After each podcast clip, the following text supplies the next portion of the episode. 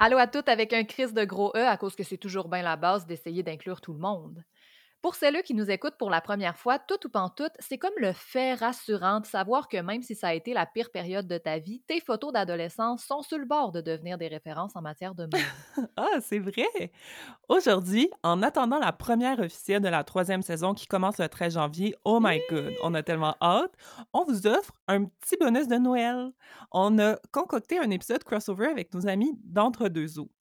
On va commencer cet épisode-là direct là, à la vitesse où la nostalgie nous prend quand on pense à la pub de l'hippo des familles. Ah! Ici, Alexandra Turgeon en direct de Trois-Pistoles sur le bord du fleuve. Et Laurie Perron en direct de Villeray dans la Grande Ville. Vous, écoutez, tout, tout, tout, tout,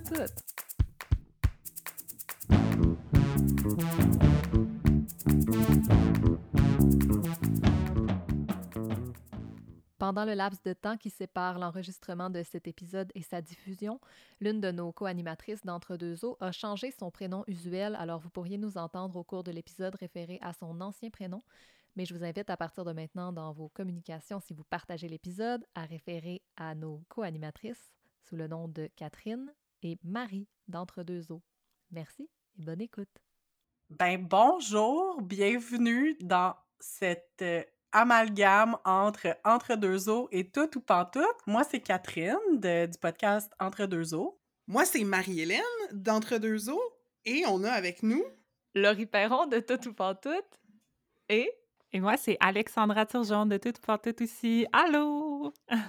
Yay, le fearsome foursome! That's it! On est enfin réunis, euh, puis... Euh, Bien, le premier segment, ça s'appelle la pâte aux joueurs. Marie-Hélène, tu peux-tu nous dire comment ça se fait qu'on est dans une pâte aux joueurs? Explique-moi, là, euh, je pense qu'on comprend pas. Oui, ben là, ça, c'est comme notre concept. Dans le fond, on a décidé pour cet épisode collaboration de euh, d'utiliser le format euh, entre deux eaux, où est-ce qu'on a toujours une partie pâte aux joueurs, où est-ce qu'on est un petit peu plus légère, un petit peu plus smooth, un petit peu plus pop. Fait qu'on va commencer tranquillement. Puis après ça, bon, on ira nager dans l'océan, là, en eau profonde. Mais là, la pâte aux joueurs, c'est comme euh, on se réchauffe, on, on, fait des petits étirements, on, des, des petites flaques, là, tu sais, on se fait aller les pattes. Puis c'est ça. Fait que bienvenue. On prend ça doucement. On dans le pas On vit notre enfance tranquillement. Oui. oui. fait que de quoi qu'on parle aujourd'hui? Ben, on a décidé de parler, comment on résumerait le, thème d'aujourd'hui? C'est un peu euh, l'idée de, la rencontre des générations, des vieux millénials avec les jeunes milléniaux. On va voir un peu où, où on se situe, la génération Z, tout ça.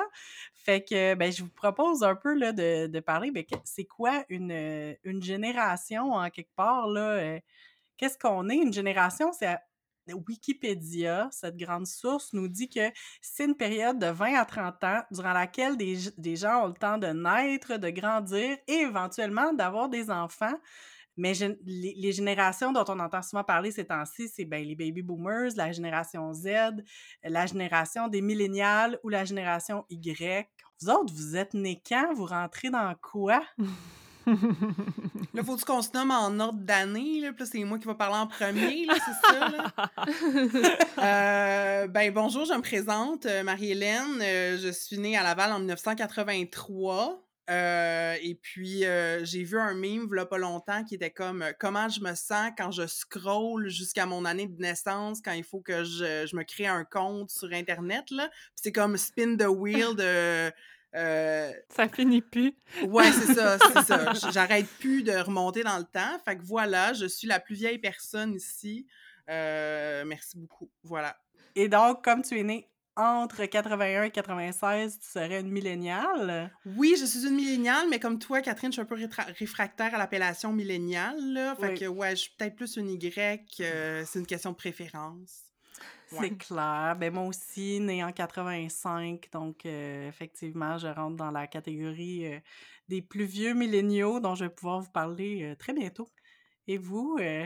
Ben là, si on y va en ordre d'âge, après, ça serait moi, mais je suis née en 91, Alexandra, de toute part toute. Puis, c'est ça, techniquement, même génération que vous autres, mais c'est ça qu'on, c'est ça qu'on trouve intéressant de, de voir ensemble à quel point, finalement, avec un à peu près 10 ans de différence, même si on est dans la même génération, il y a comme des, des choses qui nous, qui nous qui se recoupent moins dans nos expériences de Mhm. vie. Puis, Ouais. puis euh, mais ah, j'imagine que tu vas nous dire tantôt que les, la différence entre Y puis, puis millénial, parce que là, vous vous êtes aventuré un peu. Oui, j'ai j'ai fait des recherches, je vais tout vous Ok, partager ok, ça. ok, j'ai hâte. Puis Laurie, Yes. Moi, je suis euh, le bébé de la gang. Je suis née en 92 au lac Saint-Jean. Euh, et donc, euh, je, je suis sur la fin des millennials, si euh, je suis bien correcte dans mes, mes barèmes, mais tu sais, c'est flou, les générations. Ben, flou. Mhm. Mais en théorie, à nous quatre, on est supposé d'être euh, d'un bout à l'autre. genre l'expertise Ouais. absolue des millennials. On couvre on- toute la période. On représente toutes, toutes les millénials qui existent. Exact. Pas de Mais- pression. C'est pas vrai, gang, là. Pas vrai. Non, on fait des blagues. Mais c'est ça, j'ai essayé là de. Parce que moi aussi, je suis bien mal à l'aise de me faire dire que je suis une milléniale. Puis j'ai fini par comprendre quel était mon malaise en lisant justement sur. euh, ben, premièrement, en allant voir c'est quoi exactement les, les barèmes. Donc, euh, Mm. euh, je vous invite, pour vrai, si ça vous intéresse, il y a un, il y a un graphique super cool sur la page de Wikipédia, euh, sur la page Génération. Puis, c'est ça, là, on, fait qu'on voit vraiment que les milléniaux, c'est vraiment de 81 à 96. Puis, on écrit vraiment milléniaux slash génération Y. Fait qu'on Ok. n'oublie pas l'idée de génération Y, c'est vraiment des synonymes. Euh, au fond, les milléniaux, le terme, il a commencé à être utilisé vers 1986, fait que ça fait quand même un moment. Puis, euh, on parlait des milléniaux comme étant les personnes qui allaient soit graduer du secondaire ou devenir adultes au tournant du millénaire. Ah, c'est ça. Mhm. Alors que euh, ben, la génération Y, ben c'est, on, on s'entend, c'est le même groupe de personnes, mais le terme était plus justement pour suivre la génération X. La génération X qui serait née entre 65 puis 80, c'est la génération qui a suivi les baby boomers, puis qui serait un peu X vient d'un peu les, comme tu sais, la- une génération qui est comme oubliée, effacée. Les baby boomers ont tellement pris de place, ils étaient tellement nombreux, ils étaient tellement exubérants, fait qu'il y avait comme le X qui était comme ça. Puis là, après ça, c'est comme si on a parti avec euh, la génération X, Y et Z. Puis là, on aurait après la génération Alpha. Puis c'est vraiment parce qu'on se dit, ben là, après Z, il n'y a plus rien. Mais là, Alpha étant la première lettre de l'alphabet ah, grec, Grec, c'est ça? oui. Oui. Fait qu'on est comme, on, on part dans un autre alphabet. là. C'est un peu ça la, euh, la, la Ah, nuance. À place que ça soit C'est ça. A, je catch. Fait que là, c'est pour, dans le fond, parce que nous, euh, en tant que Y, on est les enfants des baby boomers. Euh, donc, pour les selleuses là, qui ont des enfants ici, vous- vos enfants sont dans la génération alpha, c'est ça? Ouais. Ouais. OK. Les, les. Z, c'est ça, c'est les cool, les ados euh, sur TikTok, là, c'est ça. Exact. Exactement. Donc, la, la grosse chose qui euh, caractérise là, la génération Y ou les milléniaux, c'est vraiment le fait d'avoir grandi avec Internet. Mais on va voir aussi que, euh, ben, je sais pas vous, là, tu sais, euh, mais comme, tu sais, en tout cas, moi, je sais que moi, j'ai pas grandi avec Internet. Internet est arrivé quand j'étais au secondaire, là, Ouais. tu sais, euh, Ouais. comme on s'entend que l'Internet, tu sais, il y a une différence entre l'Internet qui a été inventé puis l'Internet qui est rentré dans nos maisons, là, tu sais. on- Ouais. Puis c'est ça qui... Parce que c'est ça qui est drôle, c'est qu'aussi les milléniaux, ils ont une super mauvaise presse. On se fait dire que, tu sais, tous les torts de la société sont de notre faute, euh, que si on arrêtait de s'acheter des lattés puis des avocats, on pourrait s'acheter une maison, tout en tenant pas du tout compte de la crise du logement, de l'inflation immobilière, tu sais, c'est comme... Qui, qui sont des trucs que c'est pas nous qui avons fait, on s'entend, là, on était trop jeunes. Fait que c'est un peu... euh, c'est un peu ça qui, euh, qui caractérise, c'est ça, là, la génération. Et j'ai envie de vous demander, est-ce que vous vous sentez plus Y ou milléniaux, vous autres? C'est une bonne question. Ben moi, je pense que j'ai pas nécessairement de problème à être associée à milléniaux, mais comme toi, euh, ben non, c'est pas vrai. Moi, j'ai vécu l'arrivée d'Internet quand même plus jeune que toi, évidemment, mais Mhm. euh, c'est quand même arrivé tard. Tu sais, je pense que je- j'étais peut-être en cinquième année. J'en parlais avec ma mère hier autour d'une table. J'étais comme moi, j'avais quel âge quand on a eu l'ordi dans la cuisine? Tu sais, j'avais vécu mon enfance déjà. Là, j'étais prête à passer à l'adolescence aussi. Euh, fait que la, la question de la technologie qui marque quand même vraiment les générations, puis que les gens ont tendance à utiliser pour définir les milléniaux, dans le fond, qui sont arrivés avec Internet, euh, ben ça, ça me représente comme à moitié. Mais hier, en faisant mes recherches, je suis tombée sur euh, un site que je vais essayer de vous retrouver, là, je vais les mettre dans les notes parce que je le cite, hein, mais je, tu vois, j'ai déjà oublié c'était quoi. Mais qui, qui était vraiment intéressant parce qu'il disait euh, que la génération Y ou les millennials étaient arrivés, euh, avaient grandi avec l'arrivée d'Internet, alors Ouais. que la suivante, les Z, ont grandi euh, avec le web, tu sais, sont nés, Mm. puis ils, ont- ils ont- Mm. sont nés avec le web, et la Mm. suivante est née dans le numérique, tu sais, alors qu'il est déjà plat partout. Puis là, je trouvais que c'était Ah. une distinction intéressante, tu sais. Ouais. Nous, on- c'est ça. Fait que, en tout cas, Millennials, moi, j'ai pas de problème. Puis Y, étonnamment, euh, j'ai jamais eu le temps de m'y attacher. C'était déjà Millennials, on dirait, quand j'ai pris la Mm. peine de réfléchir à ça. Moi, je me rappelle d'un- jeu de cartes qui s'appelait Génération Y, que c'était des questions. Je sais pas si vous vous rappelez Ah de ça, mais que c'était Oui, des oui, questions de, aussi. de culture oui. générale. Fait qu'on dirait, à cause de ce jeu-là, que je connaissais vraiment. C'est un genre de jeu de trivia euh, de, de culture pop de la génération Y. Puis je me rappelle à quel point je connaissais toutes les réponses. Fait que c'est sûr que je m'identifie un petit peu à la génération Y à cause de ce jeu-là. Mais comme. Sinon, mais je suis d'accord avec toi, Laurie, que comme.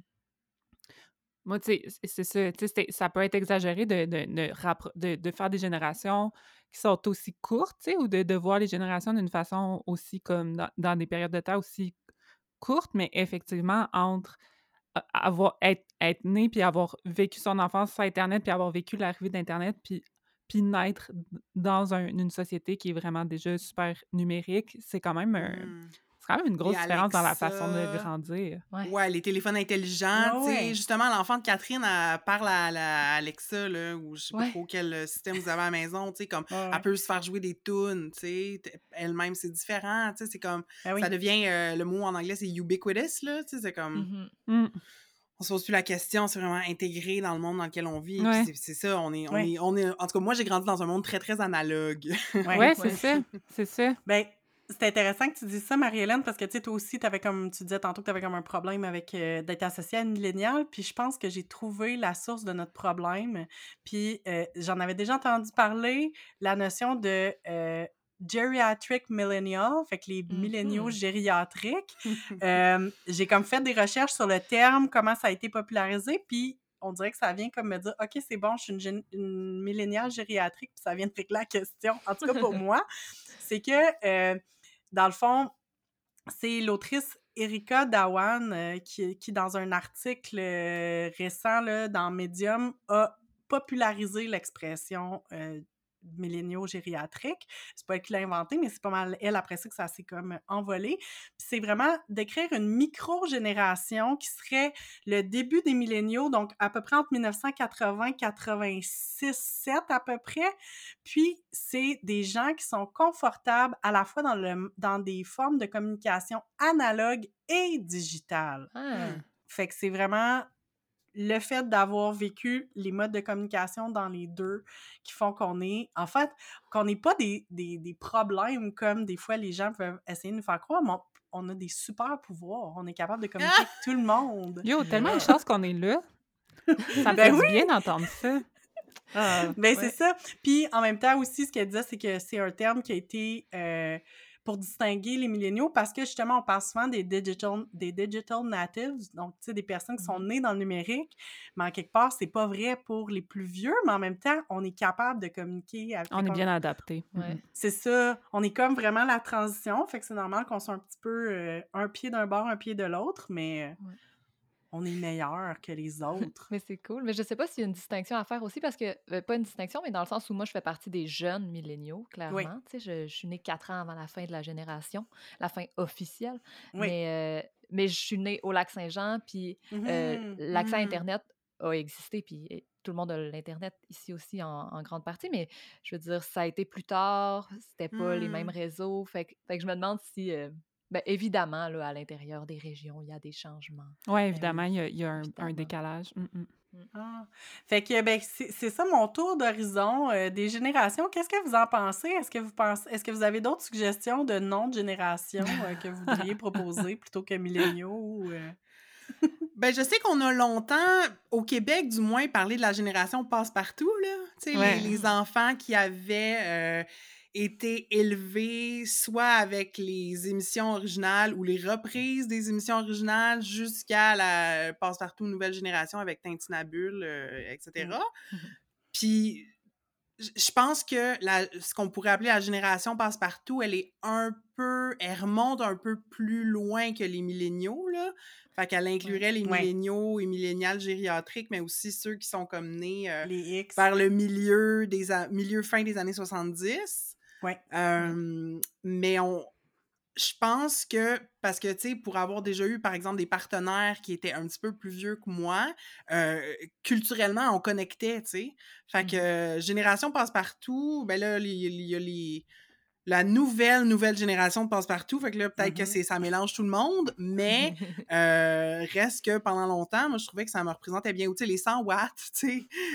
la génération 100 watts, euh, ou la génération Spice Girls. Mais là, je veux pas te voler ton punch, Catherine, mais toi, je sais que t'as Bon. vraiment connecté quand t'as vu ça quelque part euh, récemment sur Twitter, là. Ben oui, la génération Spice Girls, je suis comme parfait. Arrêtez de me parler de, de milléniaux gériatriques. Je suis la génération Spice Girls et ça vient de ça vient de clore la Ah non, carrément. Mm. Laurie et Alex, diriez-vous que vous êtes la génération Pokémon? Ah, peut-être. Tu vois, j'ai pas pensé aux Pokémon. Moi, j'ai pensé aux Venga Boys puis aux Teletubbies, mais Pokémon, c'est pas pire.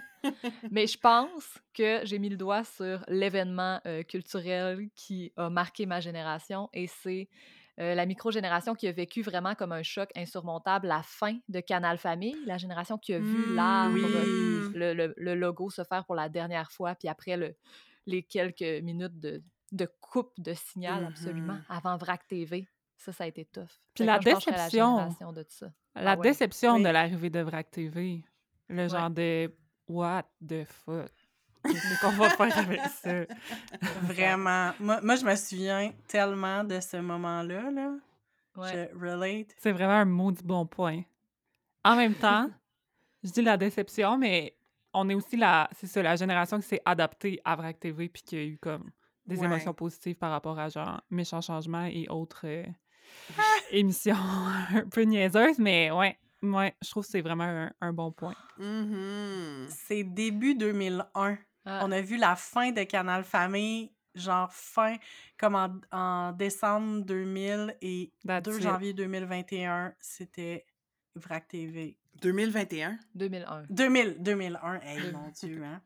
2001 avec, euh, évidemment, l'émission Réal TV et Réalité. Ouais. Mm. Je me rappelle de la première émission, c'est pas mêlant. Puis j'avais 6 ans finalement. c'est fou. C'est fou! Ouais. Ouais. Mais on checkait beaucoup la télé, tu sais, quand on était Ouais. enfant, fait que c'est clair que ça nous Ouais. marquait. Mhm. Mais il y a ça aussi, tu sais, comme la télé qui joue en background. tu sais, Ouais. C'est plus quelque chose qu'on voit vraiment. mais Tu sais, c'est comme les gens sont sur Internet ou sur leur téléphone, choisissent Ouais. ce qu'ils écoutent.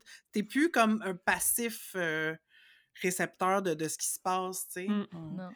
Mais là, cette belle discussion sur les produits culturels euh, qui sont propres à notre génération m'amène à vouloir faire un, un petit, un, un petit tour de table phoné. Je nous ai préparé euh, un petit questionnaire. Ah, Puis yes. j'aimerais ça qu'on on passe chacune euh, à, à nommer là, nos, nos différents éléments, puis après ça, on pourra réagir. Fait euh, j'ai quatre questions. Et puis là, je vais vous demander euh, de chacune nommer votre élément, puis ensuite, on pourra réagir et, et ainsi de suite jusqu'à temps qu'on ait fini le questionnaire. Alors, je commence. Alors là, je vous demande, premièrement, de euh, votre réponse, de, de nommer quelque chose qui est marquant pour vous, mais qui euh, correspond aussi à votre génération, tu sais? Euh, série télé culte. OK? On va commencer, on va commencer en ordre alphabétique, tiens. Alex, quelle est ta série TV culte que tu considères là, de ta génération, ta micro-génération? Euh, je peux-tu en dire deux? Sure. Sure, ok, pardon. Parce que c'est pas sur le même poste puis c'est différent, mais là, moi, j'avais pensé à Sabrina l'apprentie sorcière qui passait genre, Mm. tu sais, traduit genre à VRAC TV, puis Ouais. Ramdam, Mm. qui était Ah ah. vraiment euh, l'âge là, euh, pré- pré-ado là, que, que j'étais que j'étais à fond dans Ramdam. Là. Puis si je regardais ça en- à mon âge, je serais probablement tout à fait traumatisée par à quel point c'est pas de la bonne télé. Mais euh, ouais, je pense que pense que mon âge mon âge était là. Excellent. Catherine, série télé culte? C'est Radio Enfer. Mm. Je pense que c'est ça qui a, qui a marqué mon passage de l'adolescence, de l'enfance à l'adolescence. Et je pense que je suis contente de voir des pages de mimes qui commencent à un peu montrer Radio Enfer. Je me sens vue. Mhm. Laurie? J'en ai trois. C'était Mixmania, Star Academy puis le S Club 7. Oh my god, S Club 7! Yes! Je suis vraiment d'accord avec ces trois choses-là aussi. C'était vraiment à fond. 7 à Miami. Oh my god, que de bonheur. Moi, ce qui se passe, guys, là, faut que je vous. av- Faut que je vous euh, c'est pas une confession, mais l'affaire, c'est que moi, j'ai 10 ans de différence avec ma sœur. Fait qu'il y a Mm. beaucoup de. euh, d'affaires qui sont dans votre tal, Alex et Laurie, mais que j'ai consommé un peu comme par procuration. Ouais, tu sais, ouais. comme je connais Ouais. beaucoup trop de choses sur les Pokémon alors que j'ai jamais écouté Mm. ça, tu sais. Euh, je connais la chanson thème. Je peux pas faire le rap des Pokémon, mais comme je peux chanter un bout de la chanson thème.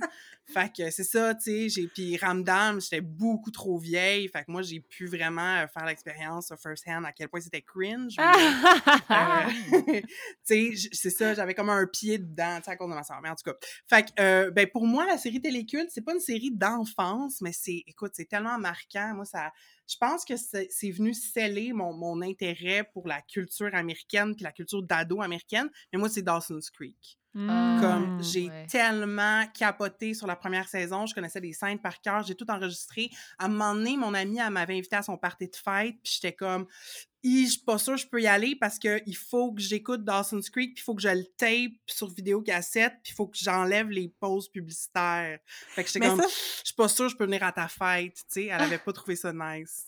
Mais ça, c'est clairement du, de, de l'agissement de millénial gériatrique. Alors, on poursuit notre tour d'horizon culturel, générationnel, avec, euh, euh, je vous demande, un artiste, une artiste musicale marquant. Ça peut être un groupe qui est représentatif de votre euh, micro-génération. On continue. Alex. OK, mais c'est parce que moi on c'est comme... On, on peut-tu le dire comme en équipe? Parce que c'est un peu la même. OK. C'est Star. Academy, genre 2003. Ouais, Genre le, le premier, là. Tu sais, genre l'album. Moi, ma réponse, c'est la même que pour la série culte. C'est Mixmania, Star Academy, S Club 7. Je veux dire, c'est sérieux. là. Sûrement Simple Plan, malheureusement. là, aussi. Ouais, c'est Ah, ça. oui. Des groupes, Ah de, oui, quand des même, groupes hein. de boys un peu emo, là. euh, les Killers, euh, Ah. Green Day. euh, Ah, moi, j'aimais James Blunt, Mm. là. Genre Ah, de ouais. cochonnerie des années 2000, là. OK, ben wow, merci. Euh, Catherine, ouais, vas-y, Catherine. Moi, j'ai vraiment choisi les Spice Girls Mm. Parce que je trouve que ça a eu un impact sur. Tu sais, c'est ça, là, moi, j'ai déjà raconté que j'ai en sixième année, on avait un groupe de musique hommage aux Spice... euh, un groupe de danse, en fait, devrais-je dire, hommage aux Spice Girls. Tu sais, c'était comme un... C'était c'était rassembleur, c'était... C'était plus un- qu'un groupe de musique, c'était presque un mode de vie, là, tu sais. J'ai pas le choix de dire les Spice Girls. Ah, c'est un excellent choix. Moi, à l'autre bout du spectre pop féministe, euh, moi, j'ai choisi Alanis Morissette. Ah, mais là, Ah, oui, OK. oui. Ça, moi, je le disais pas, c'est pas ma génération, mais comme je suis team Alanis en esti, là. C'est ça que j'écoutais aussi.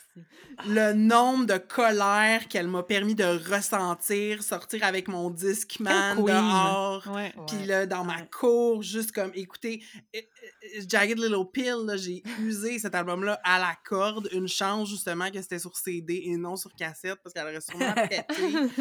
Prochaine question. Je vous demande, euh, guys, gals euh, and non-binary euh, queens, de me nommer un item de mode qui a marqué votre génération. Puis là, item de mode, là, on parle pas juste de vêtements. Là. On peut parler d'un style, on peut parler d'un, d'un outil. En tout cas, allez-y. On commence par Alexandra. OK, moi, j'ai l'Abitibi. Fait que je pense que la mode était pas nécessairement en même place qu'ailleurs au Québec en même temps, comme euh, on parlait par rapport à la connexion Internet tantôt.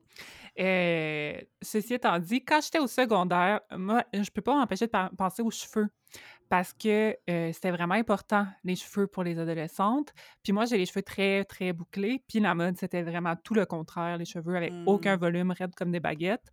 Fait que j'ai passé des heures et des heures et des heures à m'aplatir les cheveux. Mm. Puis tout le monde a eu les cheveux blonds en même temps. Tout le monde a eu les cheveux comme noir teints de cette couleur noire teinte Ouais, ouais, en ouais. même temps.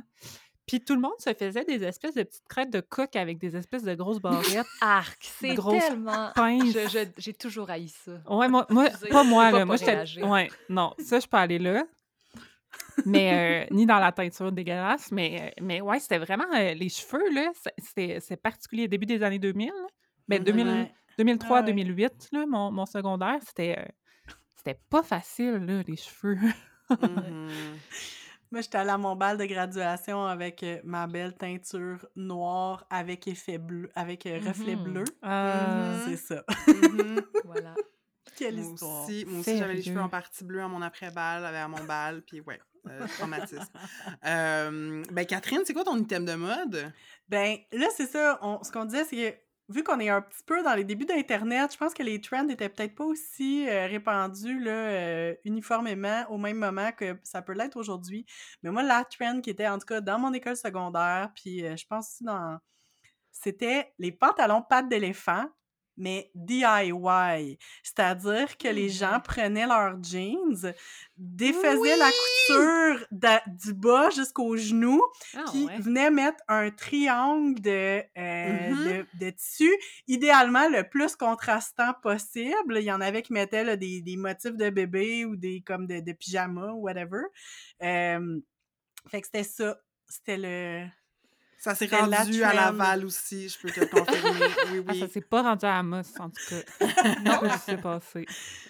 Puis Laurie, toi, ton item de mode? Ben, je pense que j'ai réfléchi, toujours avec ma mère, hier. Je dirais, pour ma génération, on peut pas passer sous silence, les gilets bedaines en combinaison avec les tailles basses. Oui. Les taille basse. C'était comme un gros choc. Il y a plus de torse. Le plus de bas torse possible. Ouais. ouais. Puis les bracelets en métal, en paquet de 25, métal ou en caoutchouc, là, il y avait les deux options. Ah il fallait que tu portes toute la gang. Il voulait dire quelque chose, me semble. Si tu avais couché avec quelqu'un, tu mettais telle couleur. Ben ça, c'est la légende urbaine, là, que, en tout cas... Moi, ça n'a rien voulu dire, ever. Je sais, non, c'est ça. Et il reste moi-même, euh, Marie-Hélène. Je pense que là, j'ai le goût d'en. En fait, j'aurais pu en nommer plusieurs. J'aurais pu nommer les colliers tatou, j'aurais pu nommer les, petits sacs en toutou. Euh, j'aurais pu. Ben, en fait, je pense que mes deux choix, moi aussi, c'est capillaire. Euh, c'est. En fait, j'en ai, j'en ai un qui est capillaire, puis j'ai un autre, c'est un élément de maquillage. Le mascara à cheveux. Ah oh, oui! Tellement! Dior même en faisait, là. C'était intense. Fait que c'était un mascara de couleur, puis tu te passais ça, tu te passais des mèches. Fait qu'il y en avait des blonds, il y en avait des bleus, il y en avait toutes sortes de couleurs. Puis tes cheveux devenaient dégueulasses. Ah non, mais ça, faisait pas du tout une belle Tu vois, j'aurais jamais pu faire ça avec mes cheveux. Non, ah non, ça aurait été un struggle, en mm. effet. Ouais. Mais fait que les mascaras de cheveux puis les rouges à lèvres frostés. Comme les rouges à ah. lèvres avec fini frosté. Comme on n'a plus ça aujourd'hui. On a les finis satinés, les finis mat, mais le fini frosté, c'est resté à la fin des années 90. C'est très bien comme ça. Moi, je me rappelais, CoverGirl avait sorti une collection. C'était toute une collection genre euh, crème glacée, sorbet. Puis là, c'était un rouge à lèvres. Il y en avait un vert. Puis fait que tu le mettais, puis ça faisait vert, mais comme au fur et à mesure que tu le portais, il devenait rose. Il y en avait un bleu, puis il y en avait un orange. En tout cas, j'en avais deux sur trois. Euh, j'ai fait des recherches Google. Même Google a décidé non, on veut plus voir ça. Genre, ça n'existe plus. Mais moi, je m'en rappelle des rouges à lèvres frostés.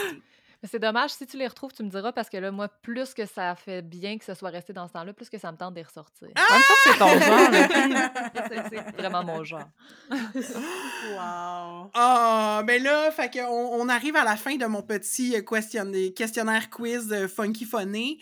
Euh, mais en terminant, je, je nous demanderais quelle est la page de mime qui correspond le mieux à notre tal générationnel? Euh, je ne sais pas si vous avez eu le temps d'y réfléchir, mais sinon, spontanément, Alexandra. Euh, est-ce que. Ben, en fait, moi, la page de mime qui, qui me correspond euh, d'une façon plus nostalgique, c'est Québec Nostalgie parce que on est, mmh. on, est pile, on est pile dans la génération Canal Famille, Canal Famille déchu. Donc, c'est ça que j'aurais tendance à, à, nommer. Mais je suis full d'accord avec le choix de Laurie qui s'en vient. Mais mon choix, il n'a pas rapport avec ma génération tant que ça. Il, est vraiment plus relié à la région, puis c'est Skidoo Sled que j'adore. Ah! qui me, ça, me fait mourir de rire. C'est parfait. Genre, le deuxième degré est idéal. Je pense que mon père pourrait dire exactement tout ça. Mon frère aussi, qui est la même génération que moi. Mais j'ai le goût aussi de faire un petit clin d'œil à, Thomas de Demi Gay, parce que veut, veut pas, mmh. comme toutes les références de culture générale qui sont pile dans nos années, il y a quelque chose là. Tout à fait. Mmh Full d'accord. Mais je connais pas d'autres mimes, fait que je les ai toutes aimées. mais moi aussi, moi aussi j'ai choisi des mimes gays, puis euh, c'est ça, mais ce que, ce que je me rends compte des mimes gays, puis je pense que pourquoi ça pogne autant, c'est qu'il y a un range assez large, je pense, là, dans, les, dans mmh. les références. Euh, parce que j'ai comme l'impression que je suis un petit peu plus vieille que Thomas qui anime les des mimes gays. Il y a l'âge à right? Ah, tant que ça, ok. Je pensais qu'il était un petit peu plus vieux que ça, mais en tout cas, bref, comme je savais que j'étais plus vieille que lui, puis je suis clairement pas un homme gay blanc, mais euh, il y a assez de références à Marie-Carmen puis au Bye Bye des années 90 pour que je me sente vraiment représentée. ah oui. Puis moi, de mon côté, c'est drôle parce que dans le fond, la page, la page Instagram a été complètement abandonnée. Euh, puis ça, ça, me représente bien parce que moi aussi, des fois, j'abandonne Instagram. Mais euh, c'est 80s euh, Baby, 90s Made Me. Euh, sont mmh. encore assez actifs sur Facebook. Là. c'est vraiment comme tout ce que j'ai écouté comme durant mon enfance, ma préadolescence, des génériques de. c'est pas tant des mimes en fait, c'est vraiment plus comme des génériques d'émissions, des mmh références à des films, des affaires, des doublages douteux des années 80. Euh, fait que voilà, shout out à cette page. Euh, puis euh, pensée de soutien pour l'équipe qui a l'air de rusher un petit peu avec sa présence en ligne, mais en tout cas, c'est correct. Ils ont le droit d'arrêter aussi s'ils veulent. Ben voilà. On est fatigué, on devient un petit peu plus vieux, on est fatigué. En même temps, si c'est des millénials gériatriques, c'est bien correct qu'ils se concentrent sur Facebook parce que c'est ça leur niche. Ah! c'est là que leur monde est. Bon, ben merci de vous avoir prêté à mon petit exercice ah, euh, humoristico. Euh, voilà, euh, whatever, j'ai plus d'adjectifs, j'ai plus d'adjectifs. Ben, mais quelle belle, quelle belle, nous avons pataugé, les amis. Puis là, ben, on s'en va doucement en eau profonde. Fait que là, on sent le courant qui arrive. Puis on va, on va tranquillement s'en aller vers d'autres questions aquatiques, là, mais je pense que Alex, tu veux, nous, tu veux nous commencer doucement à nous amener ailleurs. Là. Ouais, moi, je suis en train de, de me dire qu'il est temps que je casse le party, parce que c'est ça qu'on fait, nous, les féministes. J'ai le goût de remettre carrément en question, en fait, la prémisse euh, de toute notre conversation, parce que je me demande, en fait, euh, c'est quoi l'utilité c'est quoi la pertinence de parler de génération? Puis je me demande même si ça existe, en fait, les générations tels qu'on les, qu'on les décrit. Euh, parce que je pense que, je suis pas seule à penser ça, je, je m'en vais vous appuyer ça de lecture et de, et de sources. En fait, qu'est-ce que euh, plusieurs auteurs, autrices euh, soulèvent, c'est que la représentation qu'on a des générations est vraiment basée sur un groupe qui est dominant, donc privilégié euh, de cette génération-là. Le groupe dont on entend parler, qui est mmh. souvent plus mainstream, qui va être les personnes blanches éduquées avec plus d'argent, c'est comme eux qu'on va qu'on va regarder puis qu'on va dire ah tous les par exemple baby boomers Z ou milléniaux sont comme ça alors que c'est pas nécessairement vrai puis mmh j'ai lu un article du New Yorker par rapport à ça. Puis en fait, ce qui est, ce qui est fou intéressant, c'est que c'est ici du marketing, le concept de génération tel mmh. qu'on tel qu'on l'utilise en ce moment. Mais ce qui me fait soulever que le concept de génération peut être intéressant pour parler de culture pop puis de produits justement de, de mmh. du capitalisme, veut, veut pas, parce que effectivement ils sont ils sont packagés pour plaire à un, public qui va avoir été segmenté de telle année à telle année de naissance, mettons. Mmh fait que, tu sais, c'est sûr qu'on se rejoint entre personnes qui sont nées de telle année à telle année parce qu'on a consommé les mêmes produits, puis la même télé, puis la même musique, mettons.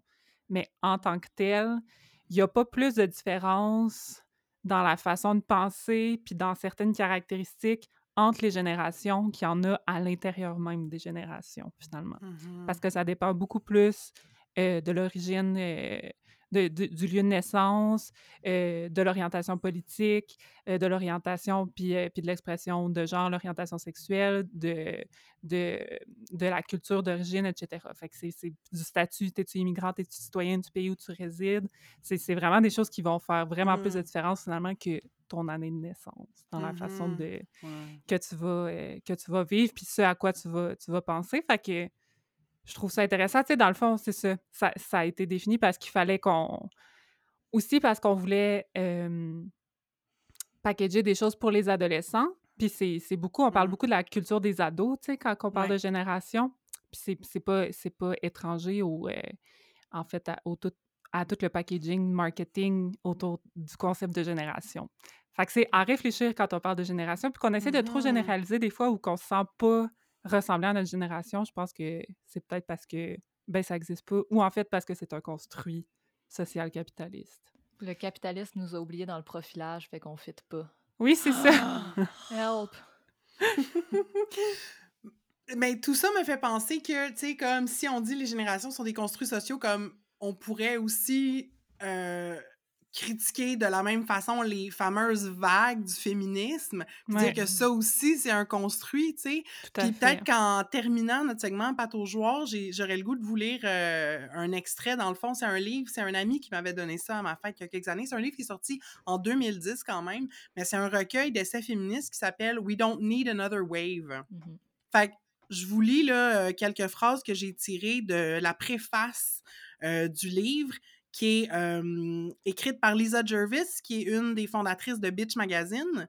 Puis ce texte-là, dans le fond, c'est adapté d'un discours qu'elle a donné en 2004 au congrès de la National Women's Studies Association aux États-Unis. Donc, je lis.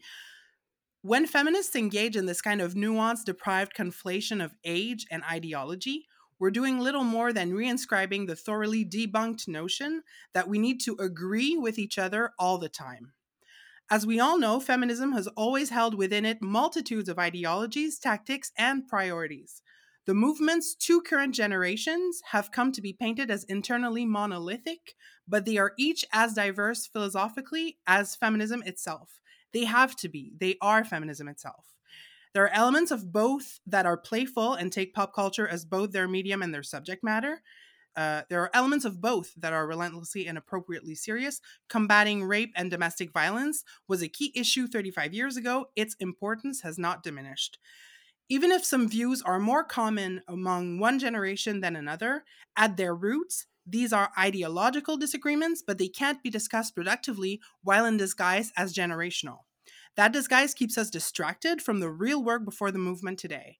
Here's what we all need to recognize so that we can move on. Those in their 20s and 30s who don't see their concerns reflected in the feminism of their elders are ignorant of history.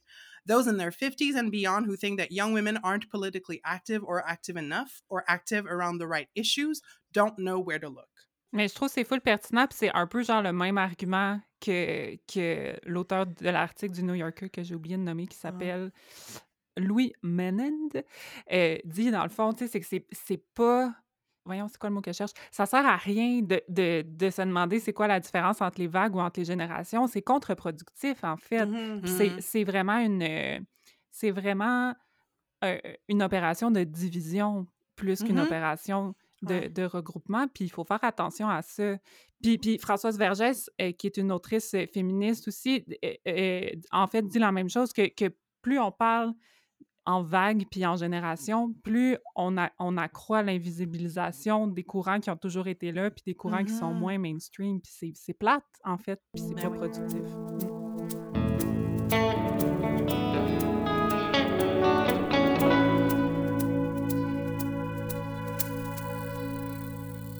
On entre maintenant en eau profonde et on arrête de niaiser, puis on rentre dans les sujets plus sérieux. Joke, on va continuer de parler de pop culture. Mais euh, bon, euh, sous un autre angle, on va se questionner en fait ensemble sur l'évolution du féminisme en lien avec comme un peu nos phases de vie à nous autres, parce qu'on est euh, des bonnes milléniales, euh, puis on est centré sur nos nombris, comme le veut euh, le stéréotype. On va parler de comment le féminisme a évolué depuis qu'on est sur Terre, parce que c'est tout ce qui nous intéresse, la vie depuis qu'on est sur Terre. Exact. Fait que grossièrement, on va se demander est-ce que le féminisme de l'adolescence de Catherine et Marie-Hélène a été différent de celui de moi puis Alex? Est-ce que ça a changé beaucoup en 10, 20, 30 ans? Puis on va régler tout ça dans le prochain 35 minutes parce que c'est de même qu'on fait ça, nous autres. On règle des dossiers. Puis on fait pas ça young parce qu'on est centré sur nous-mêmes, mais aussi parce que on sent un mouvement, en fait, un genre de tournant dans le féminisme, euh, comment qu'on le vit puis qu'on le ressent, mais aussi comment qui le féminisme peut-être plus mainstream tel qu'il est dans l'œil du public, puis dans l'œil des médias, puis dans la place qu'il prend dans la société aussi. Puis c'est comme un peu un prétexte de calquer ça sur nos évolutions de vie parce que ça ça fit. Fait que, grossièrement, notre concept est très simple. On va y aller euh, en ordre. euh, mon Dieu, c'est quoi l'ordre? Chronologique? DNS. J'allais dire l'ordre généalogique, mais je pense que je suis un peu. en tout cas, en ordre chronologique. Fait que le concept, Marie-Hélène et Catherine vont nous parler du féminisme tel qu'elles l'ont vécu dans leur réveil militant, euh, fin adolescence, début âge adulte, genre. Puis après, on va prendre le relais, parler du féminisme contemporain ou en tout cas de ce qu'on en comprend, en sachant qu'on est potentiellement déjà euh, trop vieille pour le terme contemporain. Fait que de ce pas, je donne la parole aux millénials les plus gériatriques de la gang et je me tais. Thanks, guys. Bon, euh, c'est Marie-Hélène qui parle. Euh, moi, j'ai, tu on, on essayait d'identifier, dans le fond, c'est quoi un peu comme des, des moments marqués, des milestones, genre, tu sais, de, nos- de Mm. nos histoires féministes. Puis moi, j'en ai retenu trois. Euh, puis je pense que la première, tu sais, comme quand j'étais enfant, c'est quoi une féministe? Euh, la, la première image qui me vient en tête ou que j'ai eue, je pense, c'est le personnage de Micheline Langto dans la, le téléroman Jamais deux sans toi. Euh, fait tu sais, c'était un stéréotype là, de féministe euh, de ces années-là qui avait eu une carrière. Elle avait un enfant, mais tu sais, elle était pas, euh, son identité de mère était pas principale, euh, elle était pas en couple long terme, c'était pas une femme à la maison, elle était un peu chiante, quote unquote, Mm. tu sais, elle se pognait avec Jean Besseré, puis euh, puis, je sais pas si la série voulait qu'on trouve Marie-Josée fatigante, Ouais. mais euh, moi, je la trouvais rafraîchissante. Euh, je Mm. trouvais ça le fun, une femme qui se fâchait à la télé. Je trouvais qu'on le voyait pas assez souvent. Euh, je la trouvais sympathique, drôle, pince sans rire. Fait que même si culturellement la féministe était dénigrée, on dirait que moi je me suis comme reconnue ou identifiée à cette Ah, femme-là. Plus tard, tu sais, quand à l'adolescence, j'ai commencé à m'identifier comme féministe, euh, j'étais consciente qu'il y avait des idées préconçues négatives par rapport à ça, mais ça me dérangeait pas, tu sais, d'y Mhm. adhérer. Est-ce que ce personnage-là se définissait comme féministe? Ouais, OK. ouais, ouais, ouais. Puis tu sais, c'était elle comme qui passait les... Je dirais pas les messages, parce que c'était Guy Fournier qui écrivait la série, mais tu sais, elle, elle était comme un peu là, la, euh, la voix des Ouais. féministes Ouais, tu sais, ouais, sur la ouais. série. OK.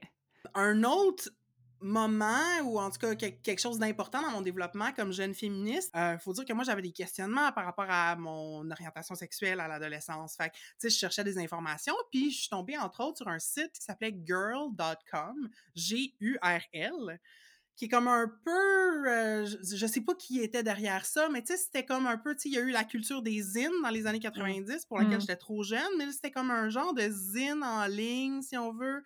Puis je me rappelle, entre autres, il y avait une page, ça s'appelait comme,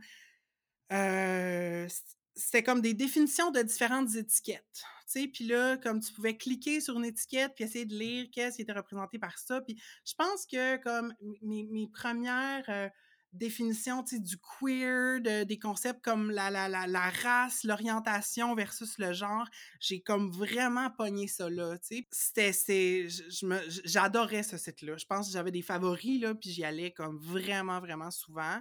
C'est Euh. Il y a aussi, ouais, oui, je suis contente d'avoir eu ça, tu sais. Ben oui. Puis euh, c'est un des moments dans ma vie où le fait de parler anglais couramment est vraiment euh, venu ouvrir des choses dans ma tête, tu sais. C'est clair. Un autre moment marquant dans mon identité féministe, en fait, c'est comme la première vraie job que j'ai eue euh, dans le je dirais pas dans le communautaire, mais tu sais, rapidement, là, euh, moi, à l'université, je suis allée à, Concordia, puis euh, j'ai appris euh, sur l'anti-oppression, tu sais, puis les différents courants du féminisme, puis c'est vraiment là où, même si je m'identifiais comme féministe avant, c'est vraiment venu asseoir puis approfondir mes, mon analyse. Fait que moi, j'étais quand même, au niveau intellectuel, social, j'étais... j'étais féministe, mais j'avais pas, disons, nécessairement un côté très militant ou j'avais pas une très bonne connaissance de, des organismes féministes ou des, des, des institutions féministes au Québec. Puis j'ai passé une entrevue dans un organisme féministe en droit reproductif. Et puis j'ai eu la job. Puis là, il a vraiment fallu que je me pose la question OK, ça va paraître sur mon CV toute ma vie que moi, j'ai travaillé dans un organisme qui, entre autres, se questionnait sur, tu sais, travaillait sur les questions d'avortement. Puis là, j'étais comme, OK, je suis prête là, à assumer ça, genre, professionnellement, à m'afficher Hmm. comme féministe dans mon parcours? C'est plus juste comme un hobby, c'est vraiment comme ça fait partie de qui je suis. Puis Mmh. finalement, j'ai accepté, puis ça a fait en sorte que j'ai j'ai commencé à m'intéresser plus au terrain. Tu sais, c'est comme sorti du monde des idées, puis c'est devenu un petit peu plus incarné là, à ce moment-là. C'est vraiment parlant, je trouve, de, tu sais, du, du changement de, de, de la perception qu'on a du féminisme, je trouve. C'est Ce que tu racontes. Full. Catherine, veux-tu poursuivre euh, la ligne du temps avec tes milestones? Ben oui, bien sûr. Ben, tu sais, moi, je suis née euh, au milieu des années 80, donc j'ai vécu, tu sais, mon enfance euh, dans les années 90. Puis il faut se rappeler que ces années-là, ben, le féminisme au Québec, notamment, c'est un petit peu calmé les nerfs parce qu'on est à la période post-polytechnique. Mhm. On a euh, l'attentat euh, qui est arrivé en 1989. Fait que, tu sais, ce qu'on voit là, de, de l'époque, tu sais, quand on regarde un peu ce qui s'est passé, c'est qu'il y a beaucoup de féministes qui ont comme arrêté. J'ai envie de dire, tu sais, c'est même pas une question, c'était pas cool d'être féministe, c'est que c'était dangereux d'être féministe. Puis les gens se, se cachaient un peu à la limite. Après ça, tu sais, il y a plein de trucs qui se sont faits, mais c'était comme un peu l'idée euh, de, de base. Mais en même temps, je pense pas que les idées féministes étaient cachées. Puis mon premier milestone, j'avais envie de nommer parmi toutes les émissions où on voyait des personnages féminins forts représentés pour les jeunes. Bon, bref, c'est sûr que c'est la princesse astronaute. Je sais pas si vous connaissez cette Ouais. émission-là. Ouais. Mais c'est ça, tu sais, ça se passait là dans. En fait, c'était comme sur une autre planète. C'était une. On suivait la princesse Noémie, jouée par Pascal Bussière, qui était un personnage vraiment fort. Elle, son intérêt, c'était une princesse. On devait, elle, se faisait dire qu'elle devait comme suivre le, le, le, le protocole de la cour, mais elle, tout ce qu'elle voulait faire, c'était euh, partir à l'aventure, construire un vaisseau spatial, euh, aller euh, voir d'autres planètes. Puis sa sœur, la princesse Sibelle, qui était complètement là, son opposé. Puis ce qui était vraiment cool, c'est que chacune de ces princesses-là avait une fée marraine.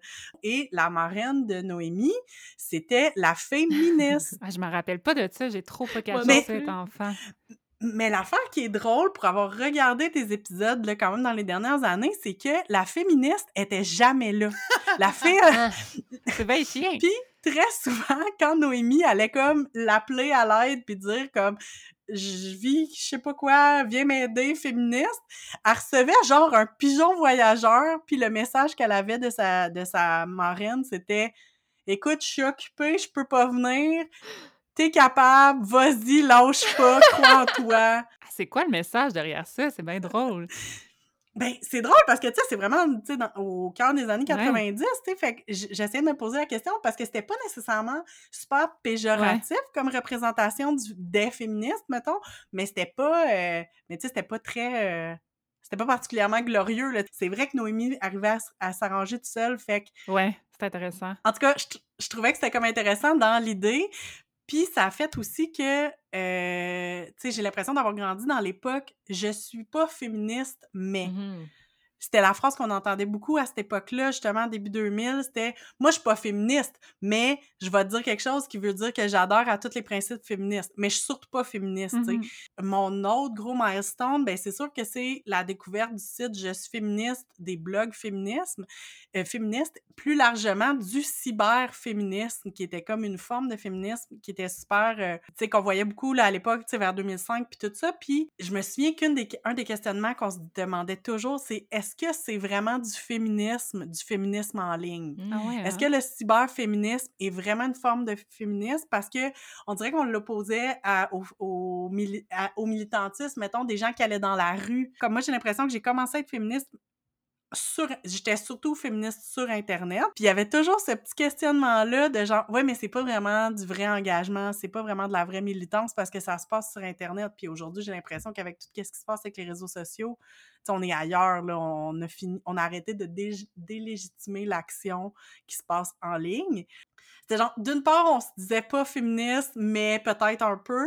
Puis après ça, ben, ah ouais, mais là, après ça, on fait pas du vrai féminisme parce qu'on le fait en ligne. Ouais. Fait que, genre du féminisme qui s'excuse d'exister presque, Mm. là, mais c'est ça qui a comme caractérisé le début de mon féminisme, là, puis euh, mon entrée dans l'âge adulte. Je soupçonne que ça ait un lien avec le fait que c'est jamais correct qu'est-ce que les femmes y font aussi, ce qui est un, une Mhm. revendication des féministes aussi de faire comme OK, mais on a-tu le droit de- on a-tu le droit d'essayer nous aussi puis que ça soit pas tout le temps parfait?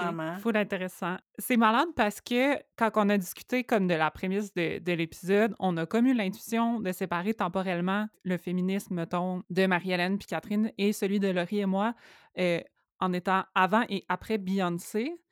Puis euh, ça rejoint full un livre que je suis en train de lire qui s'appelle Pop Féminisme de Sandrine Galland, qui vient juste de sortir aux éditions Remue Ménage, que je vous conseille vraiment de, lire, c'est full bon. Sandrine Galland a, a, trip sur le féminisme pop, mais est vraiment capable de, l'observer en en faisant une critique, tu sais, approfondie, puis quand même, je trouve euh, honnête. Là. Elle sépare dans les féminismes pop les féministes qui sont, mettons, connus pour leur féminisme, mais qui sont grand public, genre euh, Roxane Gay, qui a écrit euh, Bad Feminist, qui, qui est vraiment comme connu mais, mais c'est ça, qui, qui, est vraiment connue pour son féminisme, mais qui est peut-être un petit peu plus une vulgarisatrice, mettons, que, que d'autres féministes académiques. Puis des femmes qui sont connues peut-être pour autre chose, puis qui intègrent le féminisme comme une corde à leur arc. Puis, tu sais, on assume, là, on n'est pas dans leur tête, mais, mais peut-être un peu comme un argument de, de, vente marketing aussi, ou comme un avantage comparatif, comme une mise à jour, comme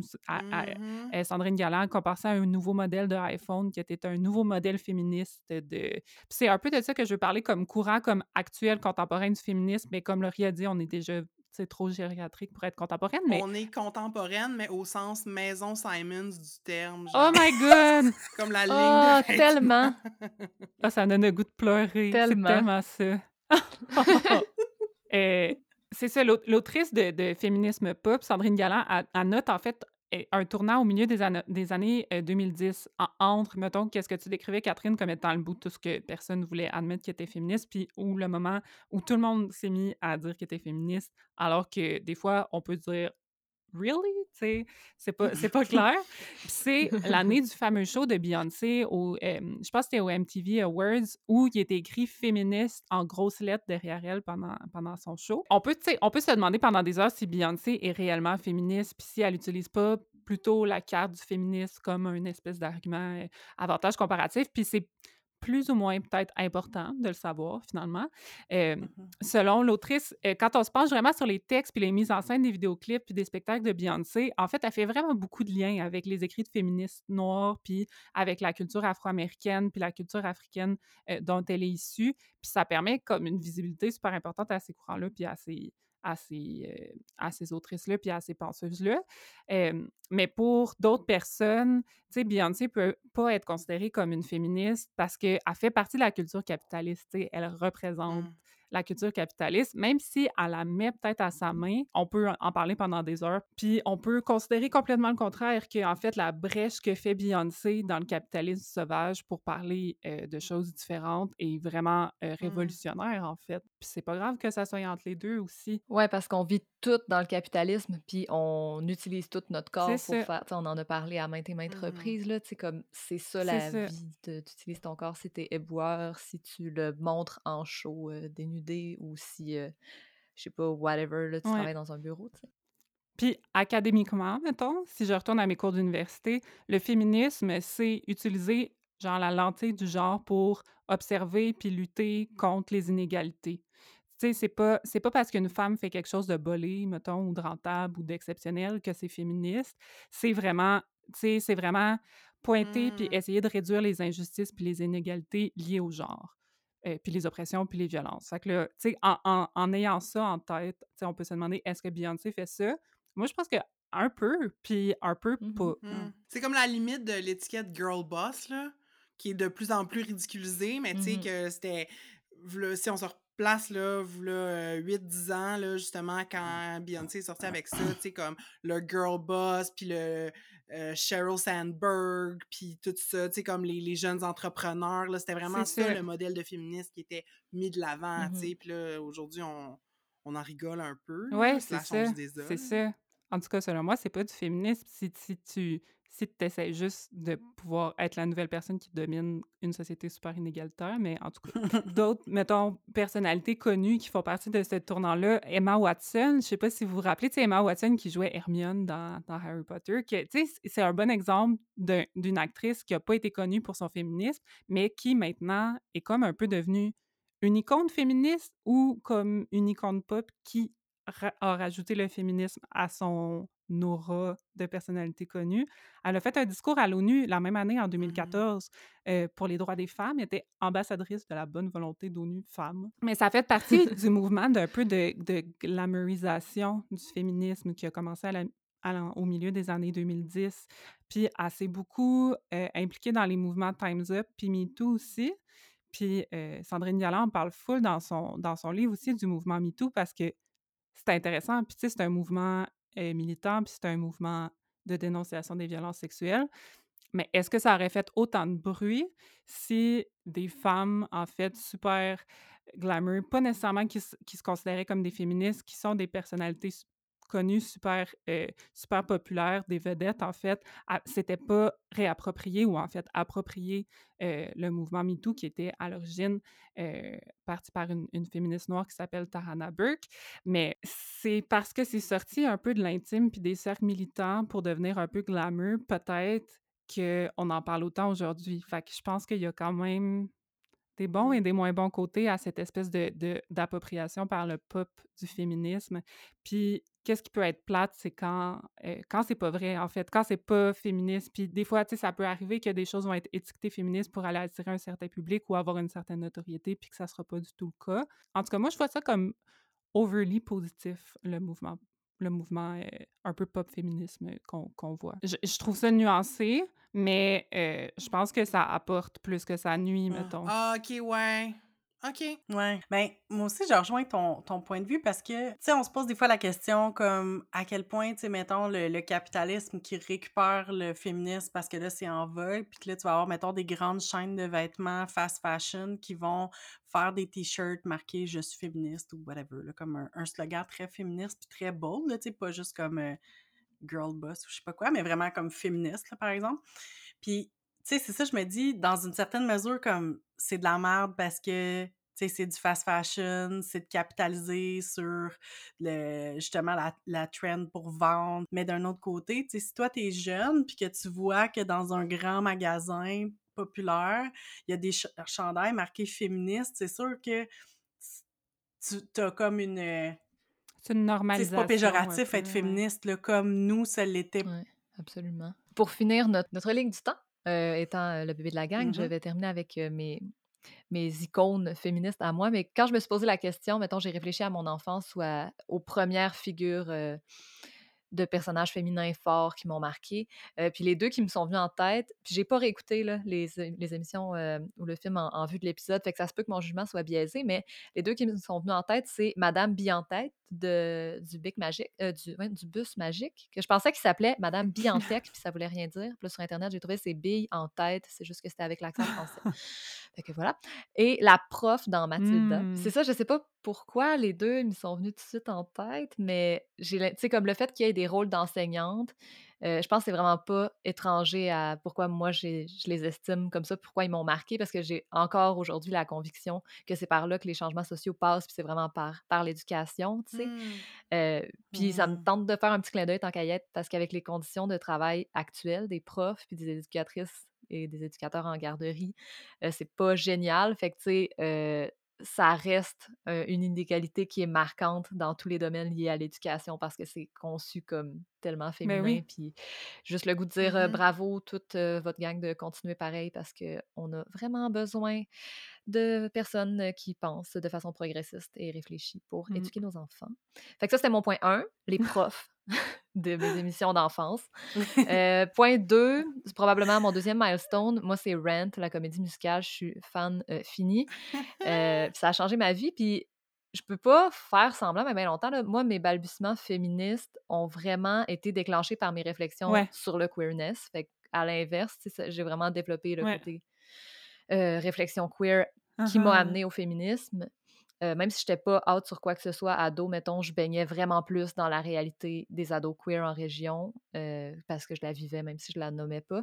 C'est cette mmh marginalisation-là qui a été le fondement de mmh. mes questionnements. Fait que c'est un milestone personnel, mais je pense que pour ma génération, il y a quand même ça, entre autres. le queerness fait partie intégrante euh, du féminisme, ce qui m'amène Mmh. à mon dernier, ma per- dernière personnalité milestone, qui serait, je crois, Lady Gaga, qu'on peut aussi se poser la question, c'est féministe, elle est féministe ou pas? Oui, elle a ça. dit oui des Full. bouts, non des bouts, fait que c'est- c'est dur à suivre, mais euh, elle a créé beaucoup de remous, elle a refusé les standards de beauté de, puis les normes de genre de façon super explicite puis publique.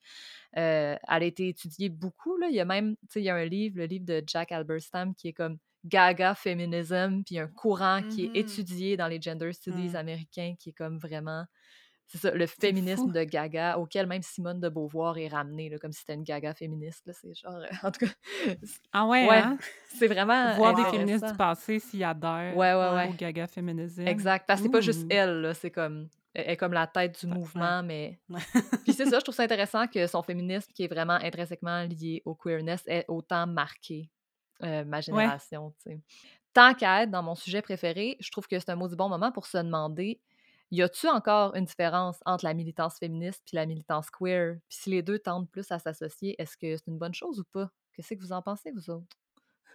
Ben, perso, moi, j'ai le goût de dire que je le vois encore, puis je le vois beaucoup au- encore au Québec. Euh, tu sais, une des raisons pour, la, pour lesquelles j'ai vraiment plus été attirée par le féminisme américain euh, en tant que jeune adulte, c'est la place qu'il faisait aux réflexions queer puis sex positive. Puis je retrouvais pas assez ça. Je pense que plus ça va, plus ça tend à, à pénétrer le mainstream là, québécois, mais ça a pris du temps, puis il y a eu beaucoup de déchirures euh, au sein de groupes féministes que, dont j'ai été témoin à cause de ça. On était vraiment divisés en deux camps, là, tu sais, puis Ah ouais, ça, m'a un peu dégoûté en fait. Puis c'est pour ça que j'ai- j'étais contente de militer euh, dans du non-mix queer. Je, je me sentais bien plus à ma place là, mettons, que dans des espaces peut-être plus traditionnellement féministes, non-mix, mais qui, que je trouvais un peu trop euh, guindés puis plates en fait. Toi, Catherine, t'as-tu euh, t'as-tu une réflexion par rapport à ça? Ben oui, ben j'ai moins milité dans des espaces queer que Marie-Hélène, ça c'est sûr, sauf que j'ai vu j'ai vu dans du féminisme mainstream comme euh, tu sais justement un féminisme très blanc puis très euh, ben très hétéronormatif puis même limite homophobe. Je suis comme j'aimerais ça dire comme pour moi, tu sais je suis d'accord avec toi ce que ce que tu disais Laurie, tu sais pour moi le féminisme puis le, le queer maintenant ça peut plus se, se dissocier là, tu sais ça va ensemble mais pas pour tout le monde, c'est ça l'affaire puis je pense que c'est vraiment si c'est pas carrément de l'homophobie et de la transphobie, parce que ça, c'est une autre affaire, là, tout dans les espaces euh, non mix pour femmes, c'est c'est comme un... Ben, c'est un enjeu, là, de voir comment les... Ben, comment ou pas les personnes trans et ou les personnes non-binaires sont intégrées là-dedans. Mais, euh, mais c'est ça, c'est soit carrément de l'homophobie ou de la transphobie, puis sinon, c'est c'est juste du euh, de l'hétéronormativité, tout simplement, là. Fait que Oui, c'est clair. Je nous ramène vers euh, la lumière. Non, c'est une joke. Euh, mais c'est comme, c'est mon classique. Moi, j'aime ça. genre, tout débattir. Puis après, faire non, mais peut-être que c'est pas si pire. ouais. Mais puis je suis peut-être Mhm. utopiste, mais j'ai l'impression que, mettons, les turfs qui sont. c'est ça, là, les pires des pires euh, au niveau des féministes euh, transphobes. euh, ben, ils vont. J'ai l'impression qu'ils vont pas trouver tant de relève que ça, puis que peu à peu, ça va finir par s'essouffler parce que les générations qui suivent la nôtre sont vraiment Mm. mieux éduquées au niveau des enjeux queer. Euh, puis Mm. pas- entre autres parce qu'ils sont d'ailleurs plus queer. Puis j'ai, j'ai comme fait des recherches là-dessus parce que c'était juste une impression, mais c'est vrai, aux États-Unis, c'est un Gen Z sur six maintenant qui s'auto-identifie comme LGBT euh, selon l'étude. Puis là-dedans, il y a 72 de personnes bisexuelles, je sais. C'est 50% chez les millennials, on va dominer le monde bientôt. Ça s'en vient. Puis c'est normal, c'est logique quand on y pense. Puis euh, ici, là, dans le très large ici, selon Statistique Canada, euh, 30 des personnes LGBT sont âgées de 15 à 24 ans, pour une strate de la population qui est de 14 Fait que tu sais, c'est quand même... Mon argument, il- je pense qu'il tient la route. Là. Il y a de plus en plus de générations queer. Yeah. Puis ça me fait penser que si le, le féminisme se détache de ces luttes-là, il perd au change. Puis Ah, mais tellement.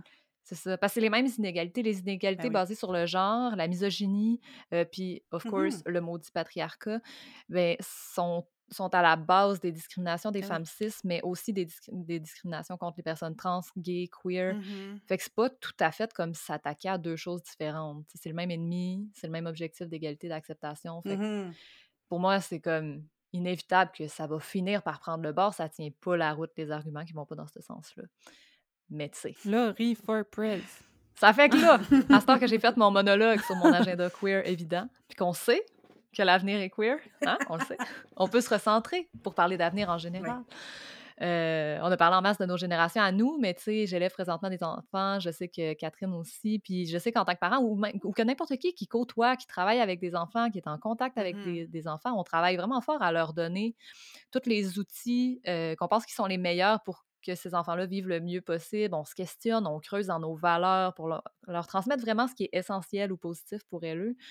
Puis ça me fait prendre conscience de façon tangible que ce qu'on fait actuellement, puis ce que d'autres ont fait avant nous, puis pour nous d'ailleurs, c'est poser les bases d'une génération avec comme l'espoir de quelque chose de meilleur pour eux, sans vouloir mettre la responsabilité de vous devez faire mieux, juste qu'est-ce que nous, on peut vous offrir pour que ce soit mieux, pour que votre vie soit Mhm. toujours euh, de mieux en mieux. Puis j'ai le goût de vous demander, vous autres, qu'est-ce que qu'est-ce qu'on voudrait souhaiter à ces générations-là? Qu'est-ce qu'on souhaite pour l'avenir? Moi, j'ai envie, mon souhait, c'est que la curiosité puis l'empathie soient partagées par toutes les générations.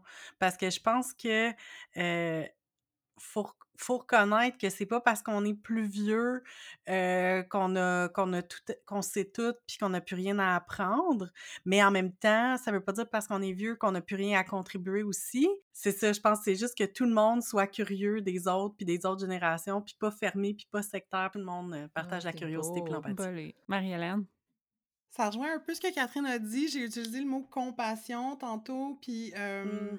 Moi, je pense que ce que j'ai envie de souhaiter à la génération montante, c'est qu'elle se sente outillée pour parler de ses émotions, les reconnaître, les processer, puis être capable de s'offrir de l'autocompassion parce que tout part de là. Puis quand tu t'acceptes mieux, puis t'es moins en guerre contre toi-même, ben forcément, t'acceptes mieux Mm. l'autre, puis t'es moins en guerre contre Ah, l'autre. beau. On leur Oh. souhaite. Alex, c'était un souhait? Ouais, moi j'espère. J'espère qu'ils se feront pas mettre genre le sort du monde entre les mains. Mhm. Parce Mm. que faut tellement faire attention de pas faire ça. Comme, puis j'ai- on a le réflexe de le faire, puis de dire les jeunes vont sauver le monde, mais ça a été fait avant. Personne n'a sauvé le monde. Les boomers ont pensé qu'ils allaient sauver le monde. Ils, ils ont choqué ça, là, la gang. Ils ont choqué ça. c'est tout de votre faute, Mais non, c'est ça, c'est comme, c'est tout de la faute de tout le monde. Puis, et, et, Deux Fifs le matin ont fait un épisode récemment sur euh, la, la vieillesse queer, puis ils parlaient beaucoup de Mm. ça. Puis ça m'a beaucoup rejoint, puis je me suis sentie comme personnellement visée, fait que ça m'a fait réfléchir dans, dans les actions puis les mots que j'utilisais. Mais ils parlaient de déresponsabilisation, en fait, Mhm. euh, des, des générations qui, qui, ou des personnes qui vieillissent par rapport aux personnes des générations, entre guillemets, plus jeunes. Puis, puis c'est vrai qu'il faut pas faire ça. Puis la transmission intergénérationnelle, on en a parlé, moi, Pleury, dans notre, dans notre saison passée, c'est full important. Puis genre, ça sert à rien de rien faire si on ne transmet pas aux personnes qui viennent après. Je souhaite qu'on qu'on leur mette pas tout de suite dans les mains puis qu'on continue de travailler ensemble à la place. Puis je veux juste réagir par rapport à la transmission générationnelle, tu sais, euh, dans un- une perspective queer. Le, le drame, je pense, pour notre génération de queer, Ouais. c'est qu'on en a perdu tellement une grosse gang à cause du VIH-Sida, tu sais. Comme, il y a presque une génération qui est disparue, puis euh, il y a très peu de queer elders, puis euh, essayons peut-être de devenir éventuellement ce qu'on n'a pas pu recevoir, tu sais, comme d'être des bons queer elders, puis de de- d'aider les jeunes à naviguer la militance puis les prises de position publiques, tu sais, je pense que c'est nécessaire. Là. absolument. Puis oublions pas aussi qu'il y en a une maudite gang qu'on a perdue, mais il y en a une gang qui reste, puis ça vaut la peine aussi d'écouter les revendications de ce monde-là. Puis on a tendance à cracher aussi sur euh, les hommes gays blancs qui sont riches puis qui se sont ramassés à la tête de compagnie, mais comme c'est aussi des gens qui ont... Tu sais, je suis super anticapitaliste, là, j'haïs le capitalisme, mais comme ces personnes-là, c'est aussi des gens qui ont survécu à la crise du VIH-Sida puis qui auraient des affaires à nous apprendre à l'extérieur de leur position au niveau du capitalisme, je pense. Tout à Mhm. fait. Euh, je me souhaite à moi d'être capable de suivre les prochaines générations puis d'être utile encore par mon expérience puis mes compétences que Mhm. j'aurai acquis, on espère. Mais je leur souhaite que notre génération ou les nôtres soient assez humbles puis vieillissent pas de façon amère j'ai comme le Mmh. goût de qu'on s'engage aussi. Tu sais, comme moi, j'ai le goût de m'engager envers ces générations-là. J'ai le goût de m'engager à pas arrêter de faire de mon best, genre à essayer de pas me retirer complètement des luttes importantes de mon époque. Même si je suis trop vieille pour qu'elles me servent à moi, je veux essayer de... Hmm. J'espère que je réussirai, j'espère que, que ça va être ça la- l'avenir, mais c'est ça. Je m'engage à faire de mon best pour, c'est ça, pas me retirer puis continuer de d'être à l'écoute de c'est quoi les, les besoins pour ces personnes-là qui vont continuer de vivre une fois que je serai plus là, tu sais. Moi aussi. On On s'engage. s'engage comme Jésus à aider son prochain. Yeah! Voilà! Sur cette note, ma foi chrétienne. Merci la gang d'avoir joué avec nous, c'est donc bien le fun. Ah, c'était si C'est le donc bien le fun. Merci d'être venu voguer avec nous sur des eaux, euh, ma foi, très pop et Oui, très agréables. tout à fait. C'était frais. C'était un beau mix. Puis on s'en va conclure ça chacune de notre bord. OK, bye! Bye! Bye!